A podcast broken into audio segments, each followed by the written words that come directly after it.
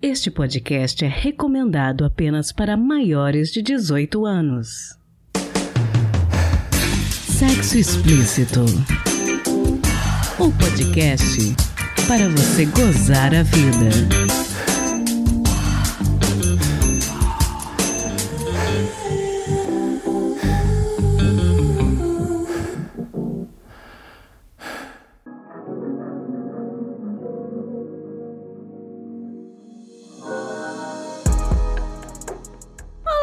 Taradinhas, tudo bem com vocês? Aqui quem fala é Priscila Armani e esse é o Sexo Explícito, podcast que acredita que sem saúde não há qualidade de vida e nem bom sexo. No episódio de hoje vamos falar sobre endometriose. O endométrio é um tecido que reveste por dentro a cavidade do útero. Este tecido é renovado mensalmente durante a menstruação, mas em algumas situações este tecido além de ser eliminado, volta pelas trompas e se deposita na cavidade pélvica e abdominal, formando a doença endometriose, que por vezes é de caráter crônico e progressivo. A endometriose interfere muito na qualidade de vida de quem sofre com ela. Entre os principais sintomas podem estar cólica menstrual de forte intensidade, dor na região pélvica fora do período menstrual, dor ao urinar ou ao evacuar durante o período menstrual, incômodo durante a relação sexual e dificuldade para engravidar. A doença é comum e atinge cerca de 10% de todas as pessoas com útero no mundo, por isso é importante falarmos sobre ela e difundir o máximo de informações possíveis conversamos com a fundadora do blog Endometriose Sem Censura, a Ariane Steffen, que desenvolve um trabalho de conscientização sobre a doença e ela nos falou um pouquinho sobre como sofreu com a endometriose e como lidou com isso. Espero que gostem do nosso bate-papo. E aquele aviso de sempre: se possível, não ouça este episódio pelo aplicativo musical Verdinho. E se você for nosso ouvinte pelo YouTube, agradeço imensamente se puder se inscrever no nosso canal Sexo Explícito Podcast e deixar o seu like, beleza? Então, bora pro episódio!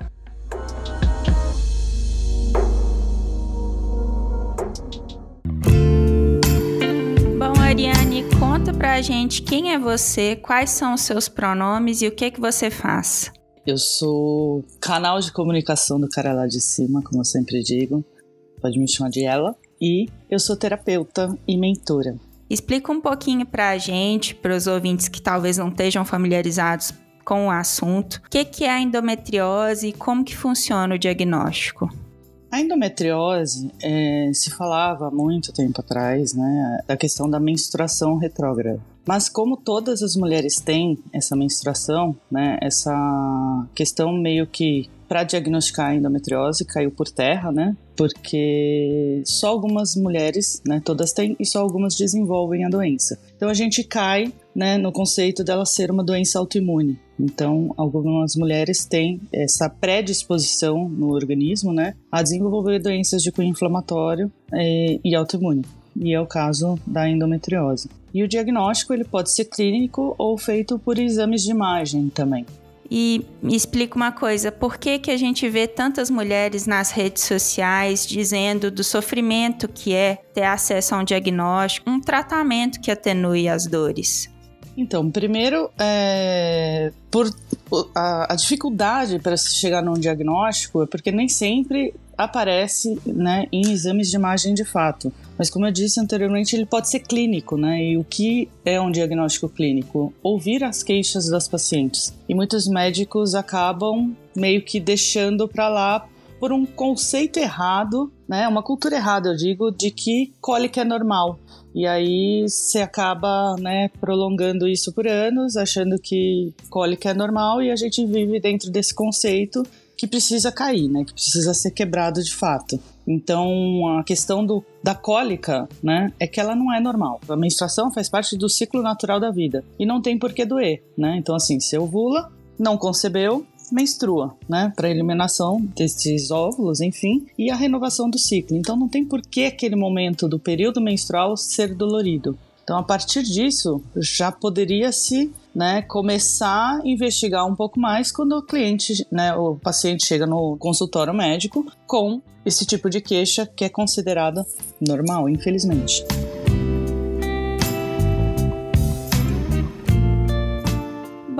E conta pra gente um pouquinho sobre como que surgiu o endometriose sem censura e por que, que você decidiu criá-lo.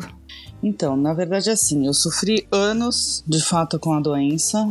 Entrei naquela questão de tratamentos que não tratam, que só mascaram a dor da paciente, né? Então, assim, você bloqueia a menstruação, você não vai sentir dor, ou vai para cirurgia. Eu parti para o segundo caminho porque eu fugi de todos os médicos que quiseram me operar também, né? Então, a partir de um momento que, né, foram anos até chegar num diagnóstico, e depois anos de tratamentos que não trataram, mas trouxeram vários outros efeitos colaterais negativos para minha vida, enfim, acabei entrando naquele círculo vicioso da indústria farmacêutica, né? E teve um momento ali que eu falei, meu, não pode ser só isso. Né? Então, assim, conformada com toda essa situação, eu acabei que em um momento ali daquela dor incapacitante mesmo, porque é uma doença de cunho inflamatório, as dores são surreais. Eu pedi para morrer num determinado momento da minha vida, assim. Então, né, num determinado dia que eu não aguentava mais e acordei no dia seguinte, sempre conto a história, porque é, foi o, o marco ali, né, da minha mudança. E do meu despertar, de fato. E aí eu acordei ali diferente. Falei, não tenho mais nada a perder, não morri, né? tipo, Deus me acordou por algum motivo, razão, ou circunstância que até então eu não entendia, e comecei a pesquisar por mim mesma e falei, meu, tem que ter um jeito, busca uma saída. Começaram a aparecer luzinhas assim que eu fui atrás, sabe? Mudei o estilo de vida em algumas coisas que ali estavam erradas até então para mim, né? E com tudo isso, eu comecei a obter melhoras que em anos de tratamento, né, dentro dos consultórios eu não, não tive. Comecei a ter melhoras assim, falei, gente, como assim? É tão tão simples, né, entre aspas, é tudo tão mais fácil. Como que ninguém nunca me disse que uma alimentação poderia mudar alguma coisa na minha vida, como é, meditar, né, desestressar, enfim, trabalhar essas outras questões emocionais também, poderia me trazer tantos benefícios. E com tudo isso eu quis gritar para o mundo, né? Falar que eu via tanta mulher sofrendo, assim como eu sofri também durante anos. Eu falava, não, tem uma saída, tem uma solução. Mas eu participava de outros grupos, né, de que falavam também sobre o assunto de portadoras de endometriose e comecei a falar, ó, oh, faz isso, faz aquilo, né, muda isso, muda aquilo, começa a melhorar. Só que eu fui podada em todos esses grupos, então assim, literalmente censurada, fui bloqueada de muitos, expulsa de outros. Eu falei, não, eu preciso falar, ninguém vai me calar nesse sentido, porque, né, não podia naquele momento guardar tudo aquilo para mim. E aí nasceu o endometriose sem censura e muita gente realmente se identificou e hoje hoje a gente é a maior rede de apoio de portadoras de endometriose do Brasil. Um pouquinho dentro disso que você está falando, existem então algumas práticas que podem ser feitas para se prevenir a endometriose? Sim, Totalmente. O estilo de vida é fundamental para isso, porque se existe uma, né, é, doenças genéticas, vamos dizer assim, seu organismo tem uma predisposição a desenvolver. Não que a endometriose seja, tá? Porque até porque na minha casa eu sou a única que tenho, mas tem famílias que têm, né, avó, mãe, filha, enfim. Mas a genética, né, as doenças genéticas, a gente desenvolve ou não de acordo com o nosso estilo de vida. Então, de fato, né, o melhor remédio é a prevenção. E se a gente tem um bom estilo de vida, não tem porque, né, onde tem saúde não tem doença. Então, esse é o caminho para a prevenção do desenvolvimento de uma doença como a endometriose, entre outras, né? Você poderia dar uns exemplos para a gente do que, que seriam boas práticas de um estilo de vida? Claro, é, atividade física, começar pela atividade física, consumo de água, eu falo que água é o melhor remédio, quase ninguém toma água uma boa qualidade de sono. Né? É, essa questão de trabalhar o lado emocional também é fundamental. Né? Tem, a gente vê muitas portadoras de endometriose estressada, ansiosa, né? Tipo, é, é importante a gente entender que essa questão emocional né, uma ansiedade, um medo, né, uma frustração, enfim, tudo isso faz com que os nossos hormônios também se alterem, né? Então a gente precisa trabalhar essa questão é, e olhar com um pouco mais de cuidado para esse lado também, né? Além de uma boa alimentação, claro, fugindo do que é industrializado, daquilo que realmente a gente sabe que não faz bem para o nosso organismo, né? Interessante.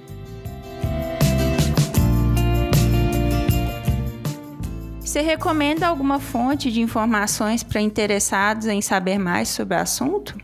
Como eu digo lá no, na minha própria bio do Instagram, a gente segue na luta contra a desinformação. Então eu recomendo que leiam o meu blog de cabo a rabo, porque tem muita informação gratuita e muita coisa explicada de uma forma que as pessoas consigam entender, né? Então a gente foge daqueles termos técnicos, médicos, enfim, para que as pessoas consigam, nossa, é isso, entendam, né? Entram na entra na cabeça e você fala, nossa, realmente tem tudo a ver, que ótima explicação e, né, porque eu, eu recebo esse retorno de fato das pessoas, né? Quando fica mais fácil de entender, fica mais fácil você olhar para a doença de uma outra forma também e sair dessa posição de vítima. Nossa, recebi um diagnóstico, porque muitas vezes a gente recebe o diagnóstico dentro de um consultório médico como se ele fosse uma sentença, né? Então, você consegue olhar né, com uma outra visão e falar: nossa, peraí, é mais fácil, não é tão monstruosa assim a doença quanto, né, me disseram. Dá para resolver. Bom, caso alguém esteja ouvindo a gente e suspeite que tem endometriose, mas não tem o diagnóstico, qual conselho você daria para essa pessoa?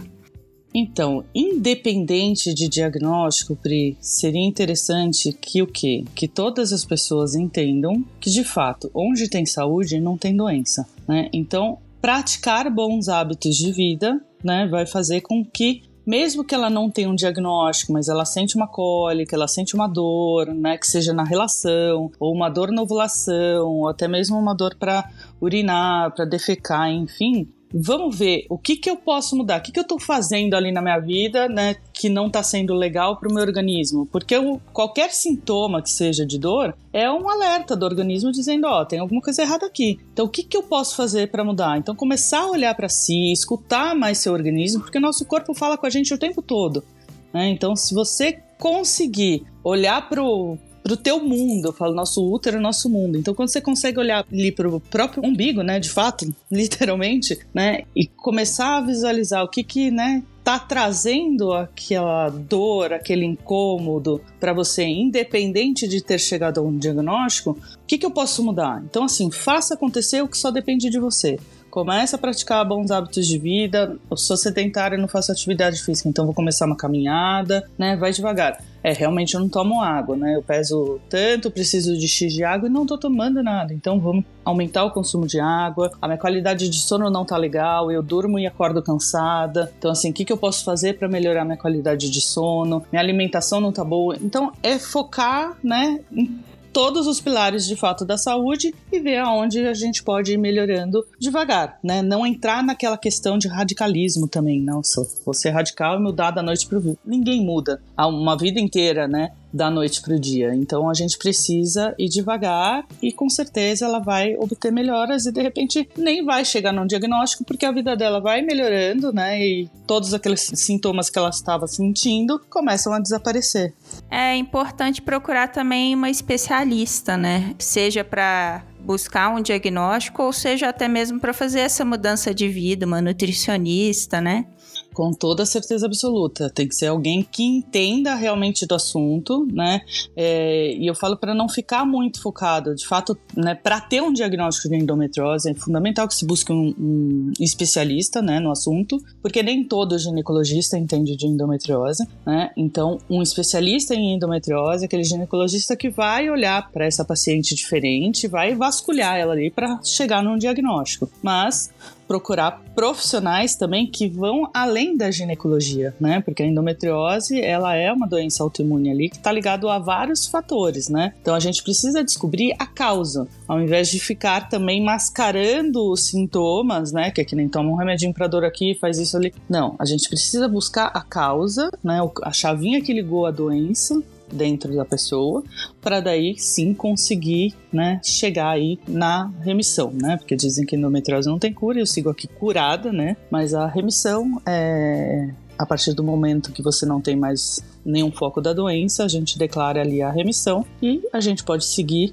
curada aí com um bom estilo de vida sem que a doença volte a se manifestar de fato. Ariane, eu queria te agradecer muito por ter tirado esse tempinho para conversar com a gente. Deixa as suas redes sociais para quem estiver interessado em continuar essa conversa em outros espaços. Eu que agradeço a oportunidade de poder falar um pouco mais sobre isso, é né, muito importante. É endometriose sem censura, tudo junto em todos os lugares. tem no canal do YouTube, Endometriose Sem Censura, tem no Instagram Endometriose Sem Censura, tem no Facebook Endometriose Sem Censura e o site endometriosesemcensura.com.br. Excelente, muito obrigada. Eu que agradeço.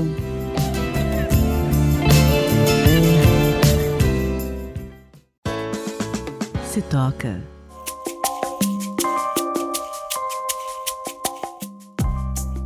Dica dessa semana, além do blog da nossa convidada, são o site e as redes sociais da Sociedade Brasileira de Endometriose, que valem muito a pena serem acompanhados se esse assunto é do seu interesse. No Instagram da entidade, que é o arroba tem vários posts bem interessantes e informativos, como um que foi publicado no dia 15 de fevereiro e que traz quatro dicas de séries médicas que abordam em seus episódios a endometriose. Vou colocar o link para esse post na descrição deste episódio lá no nosso site sexoexplicitopodcast.com.br. Das séries recomendadas pela entidade, se destaca a série brasileira Sob Pressão, que eu não acho que receba da Globo a divulgação devida. No episódio 3 da quinta temporada, a endometriose faz parte de uma entre diversas histórias mostradas. Se você gosta de séries médicas, por que não dar preferência a uma produção brasileira? Eu achei uma dica muito boa, então eu vou reforçar também o Instagram da Sociedade Brasileira de Endometriose, que é @sbendometriose, para mais informações sobre a doença, e a série brasileira médica Sob Pressão, que está no Globoplay mas também é exibida gratuitamente na TV aberta, para aqueles que curtem acompanhar os dramas cotidianos de profissionais de saúde.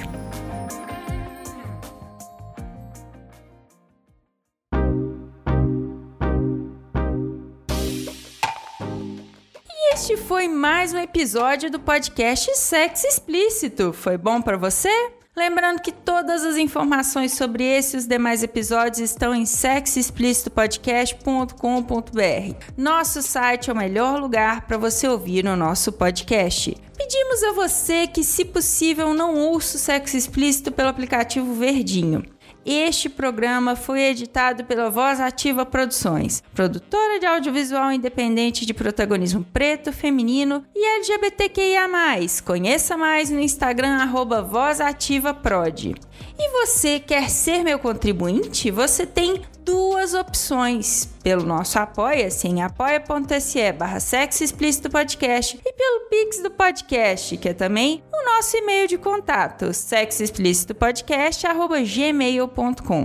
Este episódio não seria possível sem os meus contribuintes do mês de fevereiro. André Santos, Conto Sexo Livre, Daniele Silva, Dri Cabanelas, Edgar Egawa, Magnum Leno, Patrícia Canarim e Rogério Oliveira. Obrigada demais por apoiarem Mulheres Podcasters. Estamos no Instagram no arroba Sexo Explícito Podcast e você também pode me ouvir em qualquer agregador de podcast de sua preferência, além do Deezer, iTunes, Google Podcast e também no YouTube. E aí, o que você está esperando? Bora gozar a vida?